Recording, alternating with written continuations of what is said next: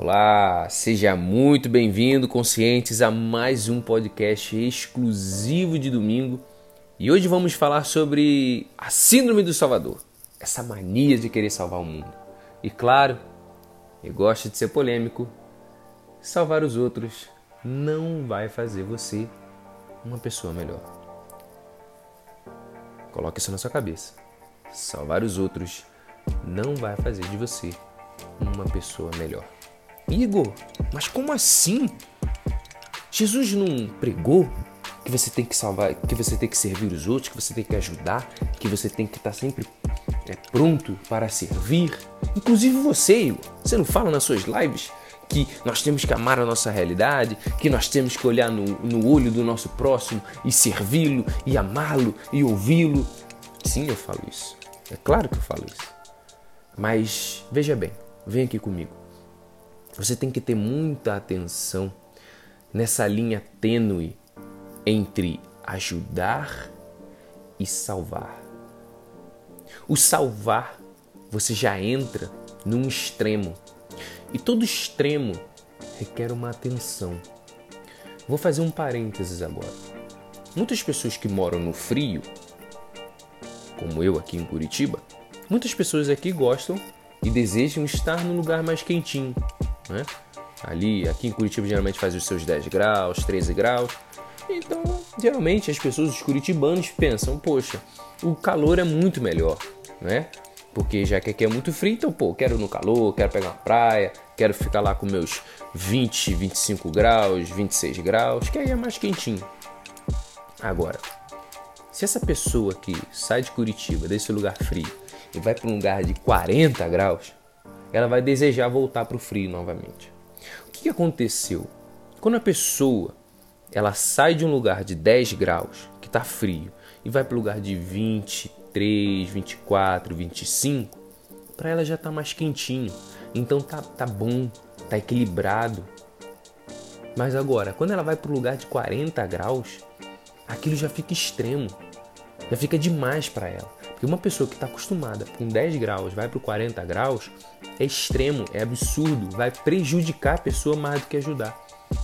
Então, o que esse grande parênteses aqui que eu fiz vai fazer você entender com essa questão da, da salvação, né? Eu chamo da síndrome do Salvador. Quando você quer salvar alguém, você está indo no extremo da ajuda. Veja, ajudar não é nenhum problema. Agora, salvar tem as suas exceções. Tem as suas exceções. Quando eu falo salvar, o que geralmente vem na nossa cabeça? Ah, o fulano salvou o Beltrano. Aí você pensa, nossa, o fulano ali, sei lá, é, ajudou ele a. tirou ele de um rio que ele estava se afogando. Isso é salvar. O, a salvação, como é uma ação extrema, ela requer uma situação também extrema. Uma pessoa se afogando no rio e ela está prestes a, a ponto de morrer, a ponto de se afogar, requer então ações extremas, que é o que? Você pular aquele rio, já que você sabe nadar, desbravar aquele, aquela correnteza, salvar aquela pessoa e botar ela em terra firme. Isso é uma salvação. Isso é uma salvação diante de uma situação extrema. Então tenhamos esse parâmetro. Agora, essa pessoa do rio, ela desejou também ser salva. Ela gritava: socorro, socorro, alguém me ajuda, eu vou morrer, e quase afogando ali. Então você vai salvar. Em termos práticos aqui no nosso dia a dia, é claro que essas salvações a gente não faz né? Ninguém está se afogando no rio, ou ninguém, ou quase ninguém está batendo de carro ali e você vai salvar. Porque geralmente quem faz isso são os policiais, são os bombeiros, são os profissionais aí da saúde que fazem toda essa, essa salvação. Mas a salvação aqui que eu quero trazer é uma salvação mais filosófica, é uma salvação mais prática também no nosso dia a dia.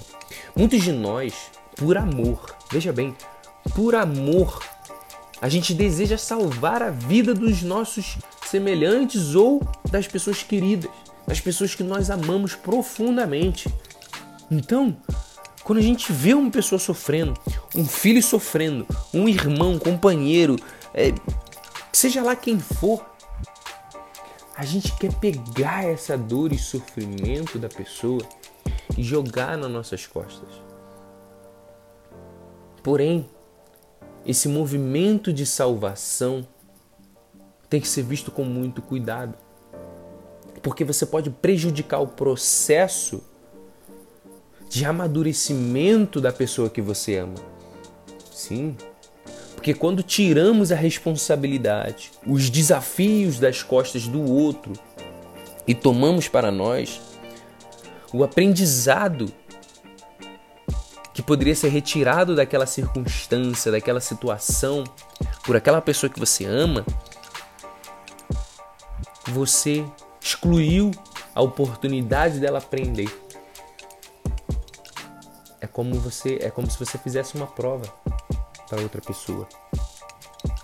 O seu companheiro, a pessoa que você ama, seja lá quem for, chega para você e diz: "Ai, meu Deus, eu vou ter uma prova amanhã eu não estudei nada. Eu posso ser reprovada e eu vou ter que repetir de ano na escola." Dando um exemplo. E aí você, com todo amor do mundo, pensa: "Poxa, mas repetir de ano é muito ruim, vai ter que fazer tudo de novo, vai perder um ano da vida." E aí o que que você faz? Você vai, faz a prova com ela, passa todas as respostas e ela vai e passa de ano. Será que essa pessoa ela realmente entendeu? Será que ela realmente aplicou aqueles conhecimentos? Será que ela realmente se amadu eh, ela amadureceu diante da resposta que você deu a ela? Talvez não teria sido melhor ela repetir de ano para que ela amadurecesse, para que ela aprendesse que ela teria que ter disciplina, que ela teria que estudar, que ela teria que sentar a bunda na cadeira, que ela teria que ampliar as suas noções cognitivas também, seja lá qual for o motivo, não era, não teria sido melhor ela ter se ferrado para ela poder aprender, para ela poder amadurecer, para ela poder andar com as próprias pernas. Porque em última instância ela te usou como muleta. E aí, o que acontece a longo prazo? Você terá sempre que ficar sustentando, municiando essa essa deficiência que a pessoa trouxe. E ela vai jogar nas suas costas. Veja, é muito melhor a gente jogar nas costas do outro uma responsabilidade que cabe a nós resolver do que simplesmente voltar no nosso colo e falar, ó, oh, vamos lá, vamos resolver isso aqui. Vai me dar trabalho, mas eu vou resolver. É muito melhor. Esse atalho é muito melhor. Jogar nas costas do outro. Então, muita atenção quando você quer virar o salvador das pessoas que você ama. E muitas vezes salvador do mundo. O mundo tá uma desgraça. As pessoas são más, as pessoas matam, os políticos roubam. Tudo bem. As pessoas são mais, os políticos roubam, Ok. Mas será que de fato essa situação aparentemente caótica, essa situação aparentemente negativa, não vem trazer uma sabedoria para as pessoas que são atingidas por isso? Será que essa situação negativa, por exemplo, dos políticos, da comunidade local, se sentir roubada, se sentir ludibriada daquele político e na próxima eleição aprender a votar com consciência e não com, e não com promessas falsas? Veja, uma aparente negatividade, uma aparente destruição daquela comunidade por aquele político fez as pessoas sofrerem, sim, fizeram, mas elas aprenderam e não farão novamente. Errar é vital para que a gente possa acertar. Por isso que se, se você tem essa necessidade de querer abraçar o mundo, salvar o mundo, muita atenção. Comece a ter a sensibilidade de casos extremos, como eu falei, de uma pessoa se afogando no rio.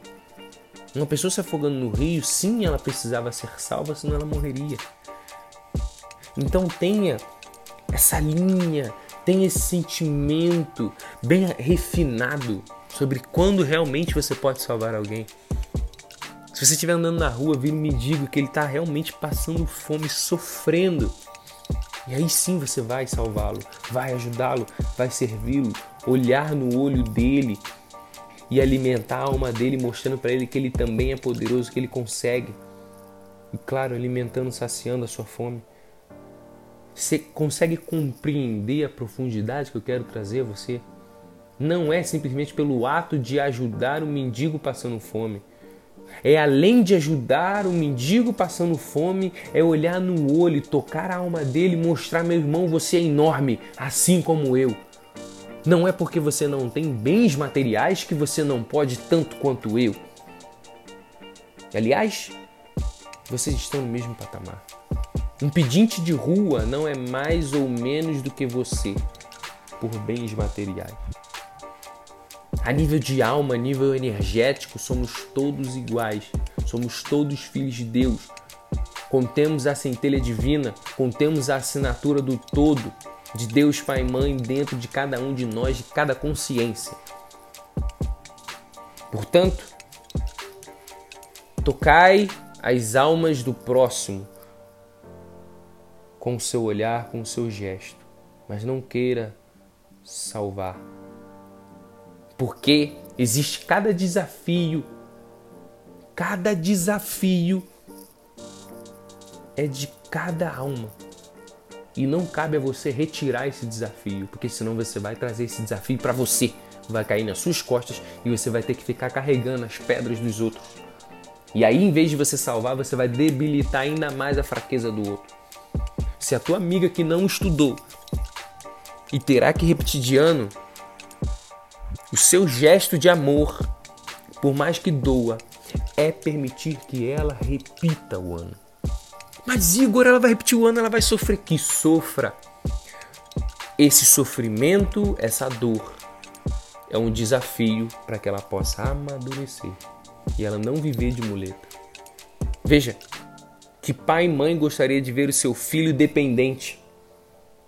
A grande dor de muitos pais, de muitas mães que realmente amam seus filhos, é saber se ele conseguirá andar com suas próprias pernas, que ele conseguirá ser independente. Por isso, nós temos que ficar atentos a não tirar o fermento da independência das pessoas. O que é o fermento? O fermento faz o bolo crescer, o fermento ele, ele amplia, ele cresce. Então nós temos que estimular o crescimento das pessoas. Como Jesus disse, eu não vim dar o peixe, eu vim ensinar a pescar. É claro que as pessoas querem dar o peixe em casos extremos, eu repito, casos extremos você dá o peixe, mas sempre ensina a pescar. Se você for intervir na vida de uma pessoa, ensine a pescar. Dê o conceito. Passe adiante a grandeza que existe no coração da outra pessoa. Mostre que ela é um ser divino, mostre que ela é um ser poderoso. Claro, um ser poderoso em construção assim como você. Não se esqueça jamais disso. Não fique querendo consertar o mundo, não fique querendo abraçar o mundo com uma mão só, porque você irá se machucar. Você irá carregar o karma dos outros nas suas costas. E o pior de tudo, vai atrasar a sua vida. Sim, porque em vez de você lapidar-se, vencer os seus próprios desafios, que são os seus, não do outro, você vai ficar preocupando, você vai ficar se preocupando e olhando para o outro, sendo que às vezes nem o outro quer ser ajudado. E às vezes o outro está ali de má fé. Ah, o fulano é bonzinho, joga ali nas costas dele que ele vai resolver. Pois é. Por isso que eu falo, salvar o outro não vai te tornar uma pessoa melhor. O que vai tornar você uma pessoa melhor é aplicando esse amor que você gostaria de jogar no outro, que é de salvação, para salvar a si mesmo. E salvar a si mesmo não é, não é um egoísmo. Repare bem, eu tenho que repetir isso porque muitas pessoas interpretam errado. Salvar a si mesmo é olhar para si com os seus desafios cotidianos, seus desafios diários, seus desafios que fazem você engrandecer.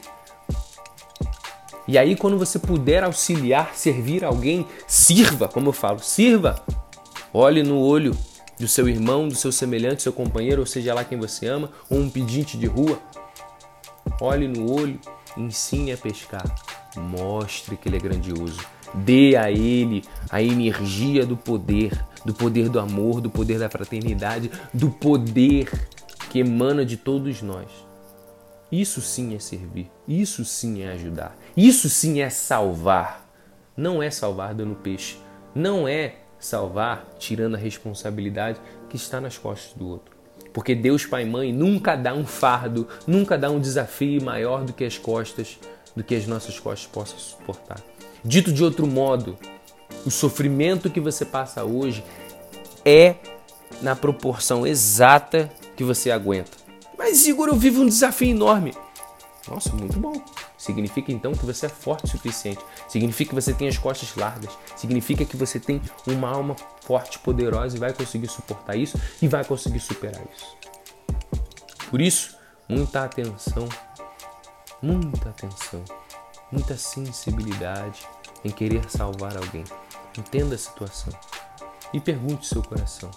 Se ele sentir paz, se ele sentir muito amor, vá ajudar. Se você sentir ansiedade, dor ou travamento, resistência, não faça, porque muito provavelmente você pode estar sendo usado como muleta.